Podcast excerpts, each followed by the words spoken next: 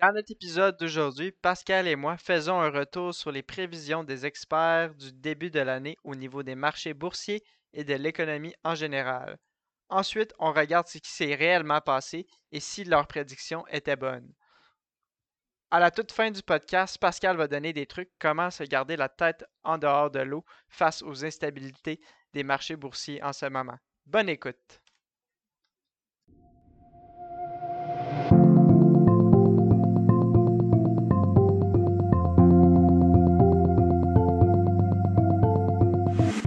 Actualité financière et sujets reliés à vos finances personnelles.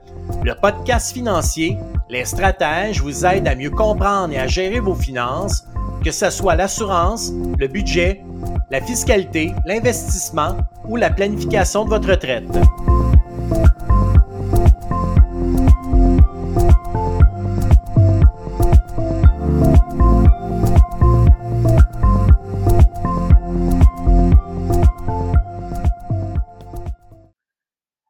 Bonjour et bienvenue tout le monde dans le nouvel épisode du podcast Les Stratèges. Aujourd'hui, on parle d'un sujet chaud. On reçoit Pascal Dion afin qu'on fasse un retour sur les prévisions économiques de nos spécialistes, que ce soit sur l'économie et les marchés boursiers. Qu'est-ce qu'ils disaient en début d'année? Surtout aussi, on va observer, on va faire des observations, puis on va regarder ce qui s'est réellement passé. Salut Pascal, comment ça va aujourd'hui? Salut Philippe, je vais super bien. Écoute, c'est un podcast euh, que je t'avouerai que je trouve vraiment intéressant. Euh, le fait de pouvoir retourner en arrière et se, projeter euh, quelques mois en arrière au 1er janvier 2022 et après l'ensemble de toutes les bonnes résolutions du début d'année, on avait eu l'opportunité de rencontrer plusieurs spécialistes, tu t'en souviens sûrement. Ces spécialistes-là sont arrivés avec leurs prédictions euh, donc, on dit expert prédiction début 2022. Et ce qui est surprenant euh, aujourd'hui, on va pouvoir parler maintenant de ce qui est arrivé et ce qui prévoit encore. Ça va nous amener peut-être un peu plus vers euh, notre processus qui est chez nous. Mais avant tout, Philippe, c'est vraiment une belle opportunité de revenir sur les 6, 7, 8 derniers mois passés au point de vue économique, qui a été riche en émotions. Oui, c'est clair parce que je suis d'accord quand on se remet en janvier 2022, c'est clair qu'il y a plusieurs éléments, plusieurs euh, choses qu'on n'aurait jamais prédit. Et le monde parle souvent de rendement, mais ces, éléments-là, ils viennent un peu jouer dans, dans, ce, dans cet élément-là de juste du rendement, aller chercher du rendement à tout prix. Et Pascal, dans le fond, euh, avec toutes les rencontres qu'on a eues en début d'année, c'est quoi que les experts prévoyaient pour 2022? Euh, Écoute, Philippe, euh, ce qui est surprenant, là, c'est qu'il on, y a plusieurs volets qu'on avait touchés en début d'année. Euh, il y a la croissance économique, on a parlé de l'inflation, euh, des taux d'intérêt, les politiques monétaires des, différents, des différentes banques, les conditions d'affaires et le travail, puis bien entendu, sujet de l'heure des années 2020 et 2021 ont été sans contredit le COVID et l'impact sur notre quotidien. Si je, si je commence au niveau de la croissance économique, euh, certains disaient qu'on on s'attendait à, des bénéfices futurs des compagnies d'autour de 7% en 2022. Euh, d'autres disaient, bon, ben écoute, la croissance économique est solide, euh, mais on s'attend à peu de repli en cours de route. même un autre... Pour nos auditeurs, la croissance économique, quand elle est positive, c'est positif pour eux aussi. Là. Très certainement, effectivement. C'est positif pour tout le monde. Parfait. Oui. Euh, puis tu vois, il y en a d'autres qui disaient que la croissance est susceptible de ralentir au cours de la prochaine année. Mais on prévoyait toujours qu'elle resterait robuste. Et puis, ça tout au long de 2022. Euh, au niveau de l'inflation, on disait qu'il euh, y allait peut-être avoir des, des pressions déflationnistes en cours de route. Euh, par contre, d'autres disaient, bon, ben écoute, c'est de l'inflation, mais qui, va être modérée. Euh, je crois pas que euh, les gens avaient anticipé une inflation si élevée euh, au début de, 2000, de 2022.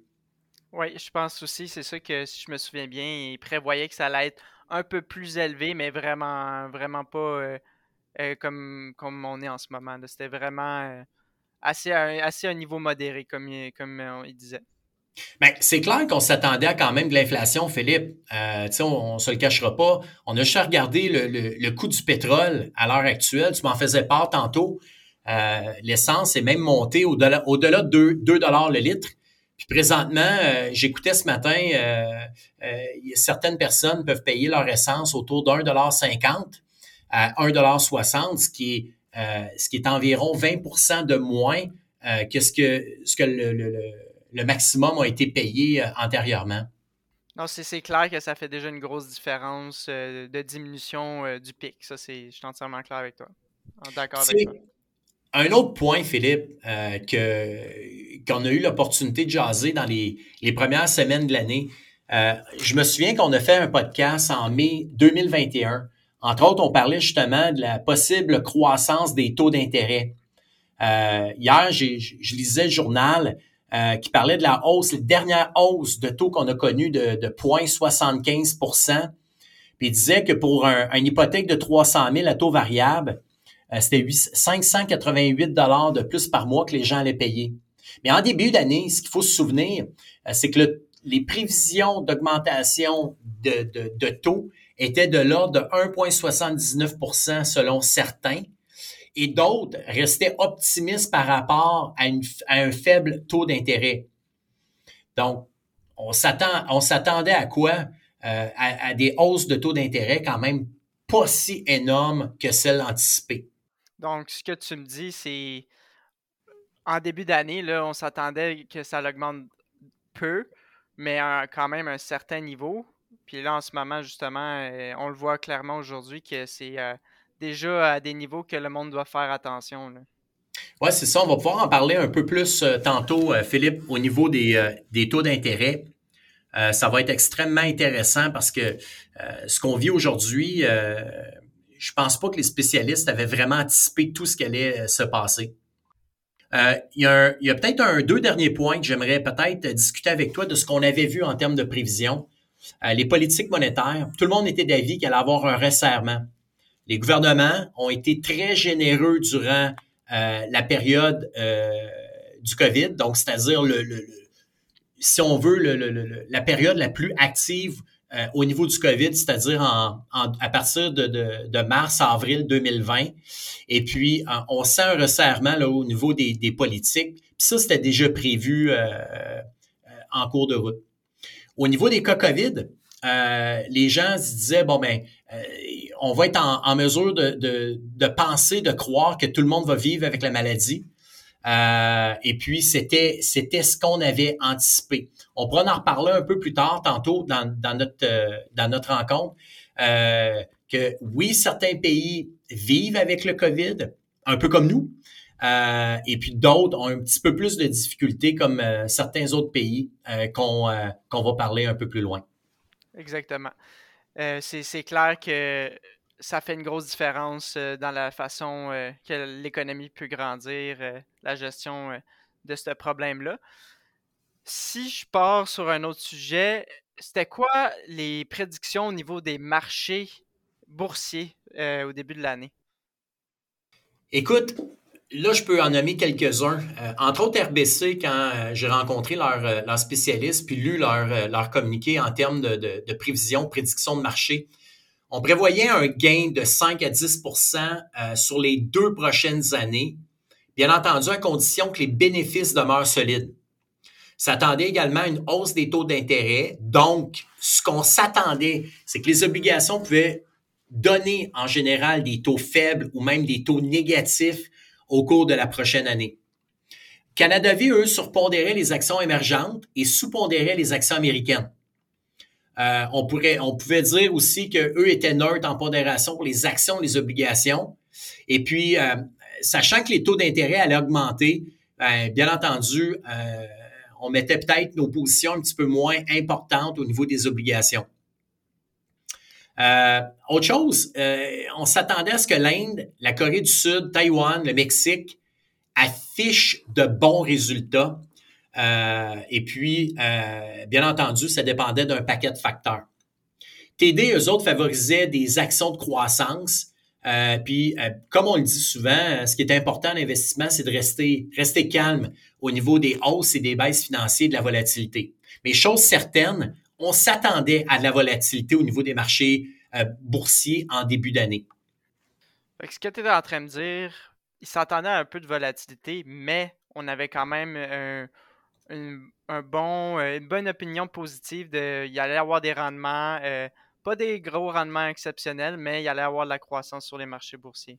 Bien, les gens nous disaient, Philippe, euh, qu'on s'attendait à une croissance et non pas, oui, avec la volatilité, c'est clair, mais dans une année, on est d'accord ensemble, Philippe, qu'environ sur une période de, de 10 ou 15 ou même 20 ans, on s'attend à ce que euh, environ 75% des périodes soient positives et 25% des périodes soient négatives.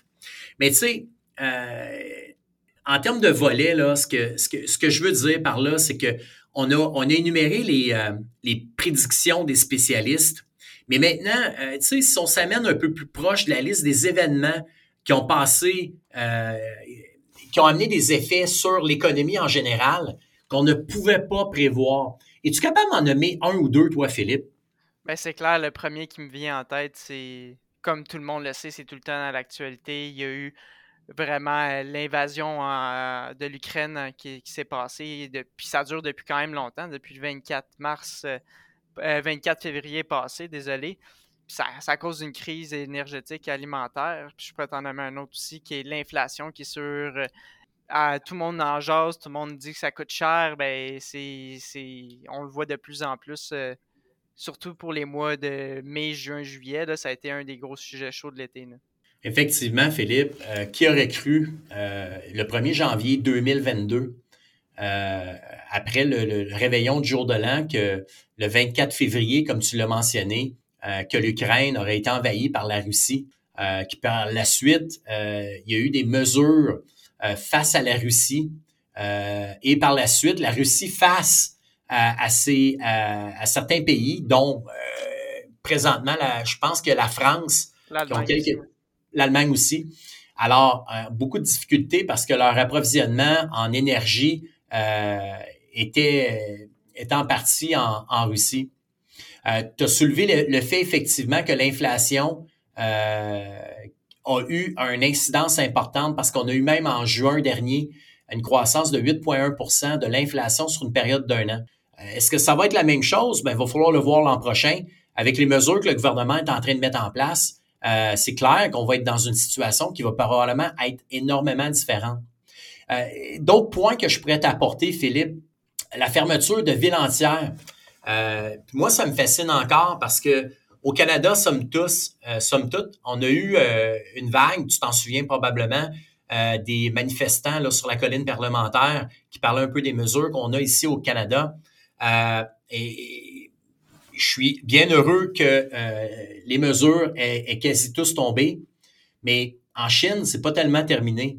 à Shanghai, il y a une ville entière qui a été confinée. Puis la semaine passée, il y a Chengdu Lock euh, qui a un lockdown de 21,2 millions de personnes. Euh, bien entendu, là, ce que ça va avoir comme effet, ce genre de scénario-là, c'est de ralentir les usines et les chaînes d'approvisionnement. Euh, écoute, la quantité de produits qu'on consomme qui proviennent de la Chine, tu sais, le Made in China, c'est clair et certain que ça a une incidence sur, oui, notre consommation, mais également la rareté de certains produits. En économie, on m'expliquait tout le temps que la rareté, amenait bien entendu souvent dans certains cas la hausse de certains coûts pour certains produits. Euh, d'autres éléments qu'on n'avait certainement pas anticipés, euh, c'est que là-bas, entre autres, il y a une semaine ou deux, euh, la Banque centrale a, souligné que le party était fini. Donc, bien entendu, ils ont amené une nouvelle vague d'augmentation des taux d'intérêt, un peu comme on le vit ici au Canada quand cette semaine, le gouvernement canadien a décidé d'hausser de 0,75% son taux directeur. Clairement, ça va avoir des incidences, euh, autant au niveau euh, hypothécaire, parce que les gens pensent tout de suite à l'hypothèque, euh, mais même au niveau de la consommation, qui va être quelque chose qui va être important. Ça va-tu avoir les effets positifs à, faire baisser le taux d'inflation? Je le souhaite, mais en même temps, je suis pas sûr nécessairement qu'il n'y aura pas d'effet secondaire de ces décisions-là. Parce que selon moi, les taux d'intérêt auraient dû, être augmentés depuis un certain temps. Puis ce qu'on a favorisé pour constamment, c'est de redynamiser l'économie, c'est de baisser euh, les taux d'intérêt. Puis on sait au Canada, puis au Québec également, les gens consomment euh, selon leurs revenus, donc selon leur capacité de payer. Fait que c'est clair que si tu as euh, un revenu X et qu'on baisse les taux d'intérêt, ben le fait de payer ta maison, euh, tu vas avoir plus d'aisance à payer une maison plus chère compte tenu du fait que le paiement est plus bas. Le dernier point, Philippe, celui qu'on entend parler présentement, c'est la crainte d'une récession euh, qui devient de plus en plus certaine. Puis ça, on se le cachera pas, des récessions, c'est pas la première fois qu'on va en vivre. On a vécu des crises également, mais le mot récession fait pas mal plus peur que de mal. Tu comprends?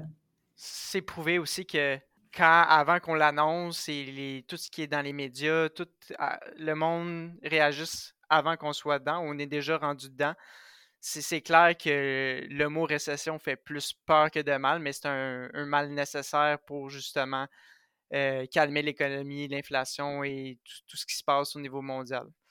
Et là, Pascal, si un peu plus je te parle, on a parlé un peu plus des prévisions euh, au niveau des marchés boursiers. Qu'est-ce qui est arrivé réellement? Parce que je sais c'est quand même beaucoup de rouge euh, dans le marché en ce moment.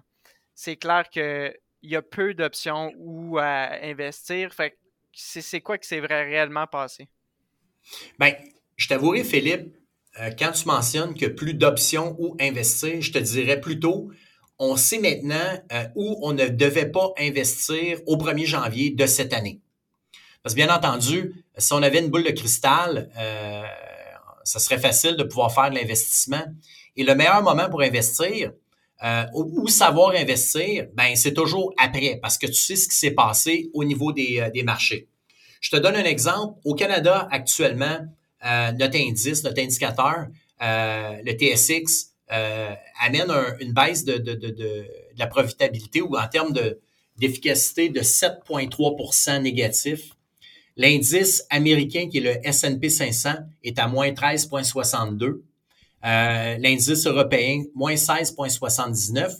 Puis bien entendu, les marchés euh, émergents à moins 16% de croissance.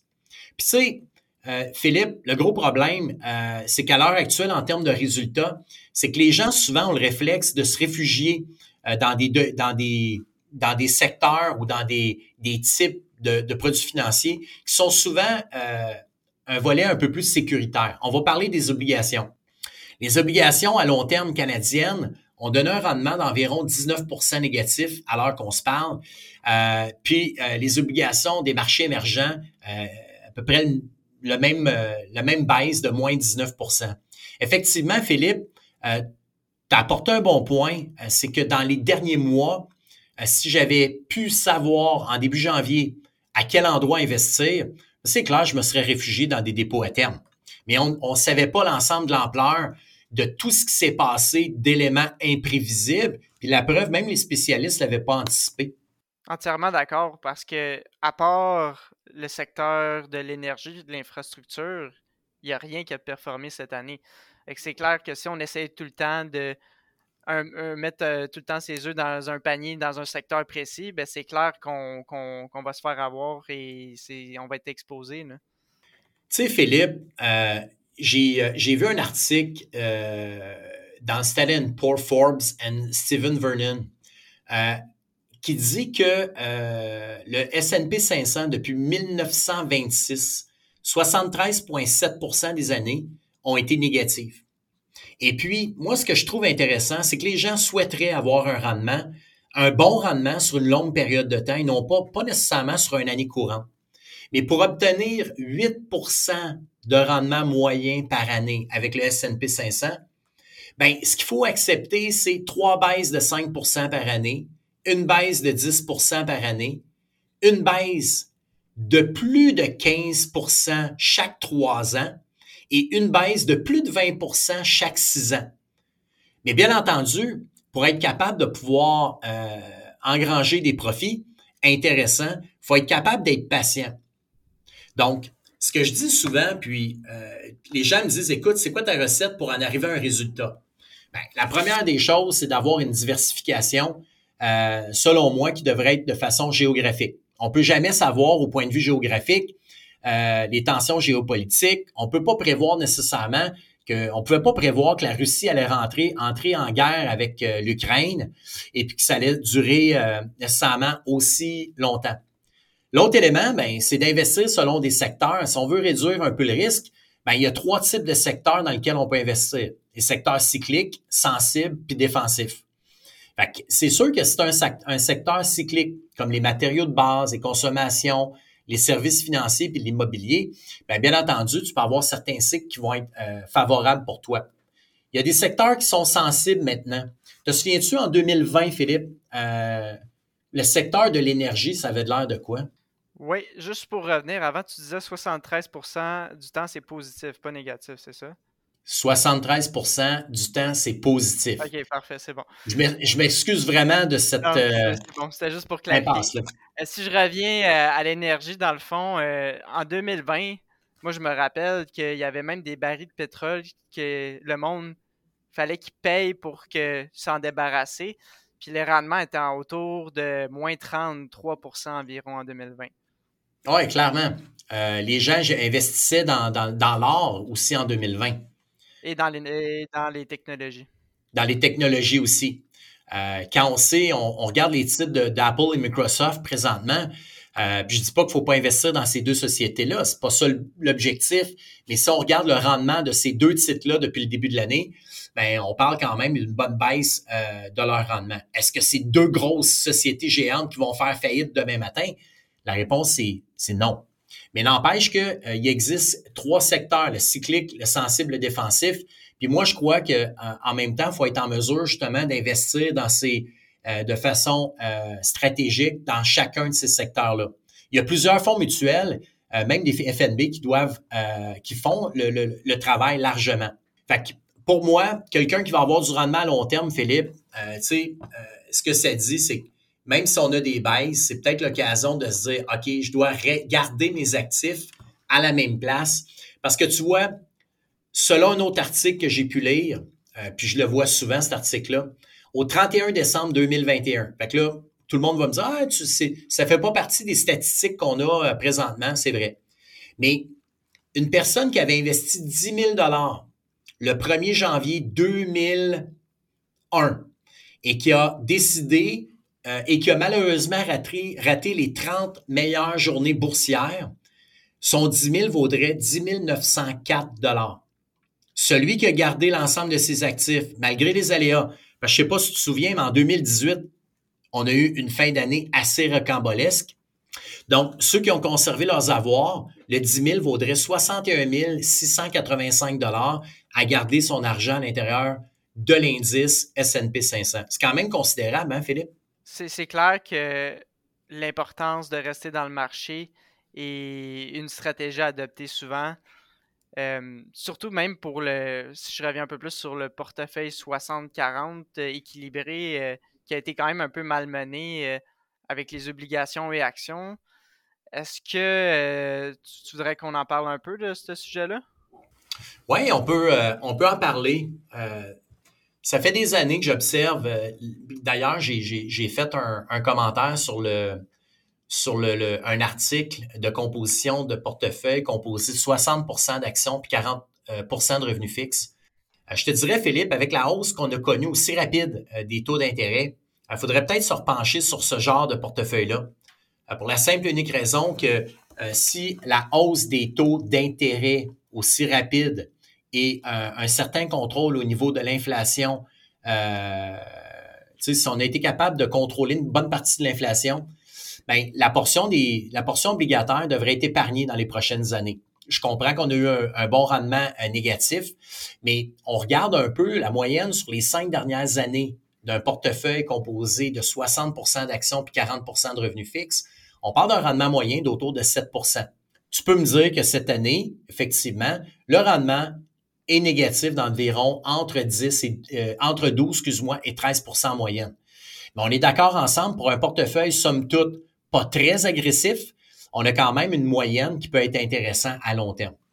Entièrement d'accord. Puis le monde qui recherche un peu plus de sécurité au long terme, c'est un style à, adopter. Si je reviens un peu plus euh, sur qu'est-ce, que, qu'est-ce qui nous réserve l'avenir, les prévisions euh, de fin d'année? Est-ce que tu as eu des brimes de ce qui allait se passer ou euh, je sais que c'est quand même incertain avec tous les événements qui se passent en ce moment dans l'économie? Ben, c'est clair que c'est difficile de. Moi, je l'ai dit, je l'ai dit tout le temps. essayer de, de, prévoir ce qui va se passer au niveau du marché, euh, une année euh, économique, c'est une éternité. Euh, il y a tellement de choses qui peuvent se passer, il y a tellement de décisions qui peuvent être prises. Il peut y avoir des événements qui sont réellement très imprévisibles. Mais tu vois, entre autres, en termes de prévision, le président américain, excuse-moi, le président de la Fed américaine, Jérôme Powell, celui qui décide un peu de ce qui se passe au point de vue économique aux États-Unis, il a dit que ça va prendre du temps mais qu'il euh, va y avoir quelques souffrances au niveau des consommateurs des entreprises qui est occasionné par la hausse des taux d'intérêt. Fait que c'est clair que les gouvernements présentement sont conscients peut-être de leur largesse euh, en augmentant peut-être pas trop rapidement les taux d'intérêt, mais que leur décision actuelle euh, allait amener justement un certain inconfort. Faut revenir un peu en se disant, faut reprendre la, faut reprendre la situation en main. Euh, la Banque nationale, elle, euh, il y a un bras de fer entre l'optimisme et le pessimisme qui se poursuit euh, au cours du mois de, d'août et les autres. fait que, tu sais, tant si longtemps, là, selon moi, Philippe, là, qu'on n'aura pas des, des, des, nouvelles encourageantes au point de vue économique, on va vivre encore de la volatilité. Mais est-ce que ça veut dire que complètement, il faut sortir des marchés? Non. est-ce qu'il faut investir? Je crois que oui, parce qu'on a, on a de, de, de très bonnes euh, opportunités financières devant nous. Tu sais, je te disais tantôt, quelqu'un qui veut un rendement de 8% en moyenne, puis qui achète l'indice S&P 500, euh, puis que c'est 8% en moyenne, bon ben c'est 8% à partir du 1er janvier. Donc, du 1er janvier 2022 jusqu'au 31 décembre 2022, ben, en moyenne, euh, excuse-moi, 2042, on s'attend à une croissance de 8% de l'indice. C'est ce qu'on souhaiterait avoir. Mais si j'achète mon indice à 15% de moins, parce que je le sais que depuis le 1er janvier, ça a baissé de 15% est-ce que tu penses que mon rendement pourrait peut-être être un peu supérieur à 8% Philippe? On, ne le sait pas, mais c'est sûr que. Puis Warren Buffett, l'un des plus grands investisseurs aux États-Unis, c'est ça sa stratégie il achète à rabais. Lui, c'est plus des actions, mais c'est clair qu'il achète à rabais quand tout, le monde panique et tout le monde sort. Puis quand, quand ça c'est super haut, puis que tout le monde veut rentrer, ben lui, il vend ses, ses actions. Fait que c'est clair qu'en ce moment, on est dans une période un peu plus baissière. Euh, un peu plus euh, de volatilité, d'instabilité, mais c'est là où il y a des opportunités quand il y a d'instabilité. Tu sais, Philippe, un dernier point avant que je puisse terminer, puis je suis content qu'on ait un, un, podcast là-dessus. Euh, je sais pas si tu es déjà allé à la ronde, toi, dans les, euh, dans les dernières années. Euh, je te dirais ça fait un bout, mais je te dirais 2019 à peu près. 2019, parfait. Quand tu vas à ronde, là, selon toi, quel jour de la semaine tu devrais aller à la ronde?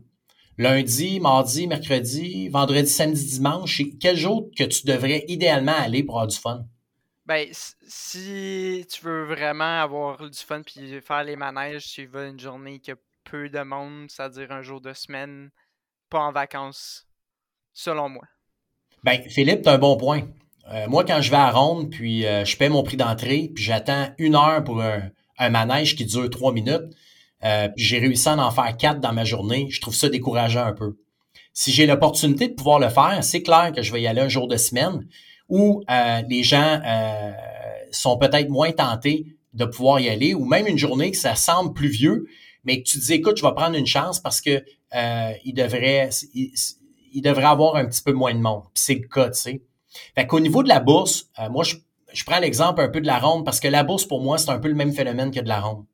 Présentement, les gens sont moins intéressés à investir des sous à la, à la bourse dans les marchés boursiers mais comme je dis souvent, quand c'est pas intéressant, c'est peut-être le temps d'investir. Qu'est-ce que tu en dis, Philippe?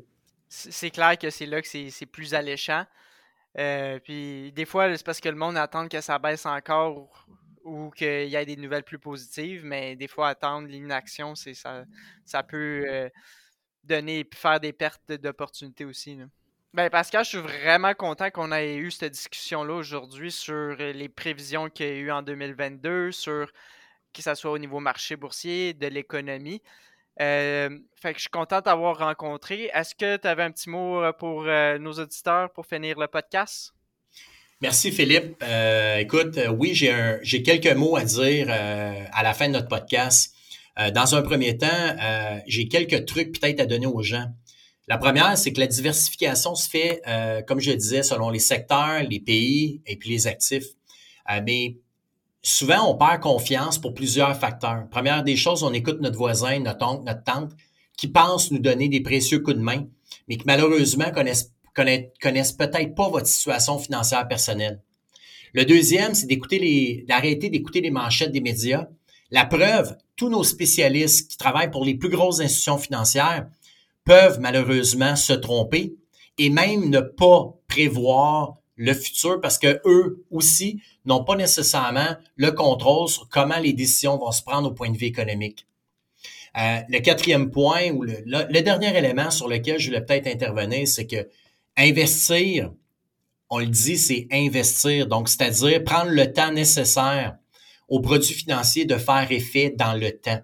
Fait qu'anticiper les marchés, ben, il est prouvé, je me souviens pas exactement de la statistique, Philippe, que tu m'as déjà envoyé, envoyé, mais il y a un pourcentage, je pense c'est autour de 85 à 90% des gestionnaires qui essayent d'anticiper le marché qui vont se tromper en cours de route.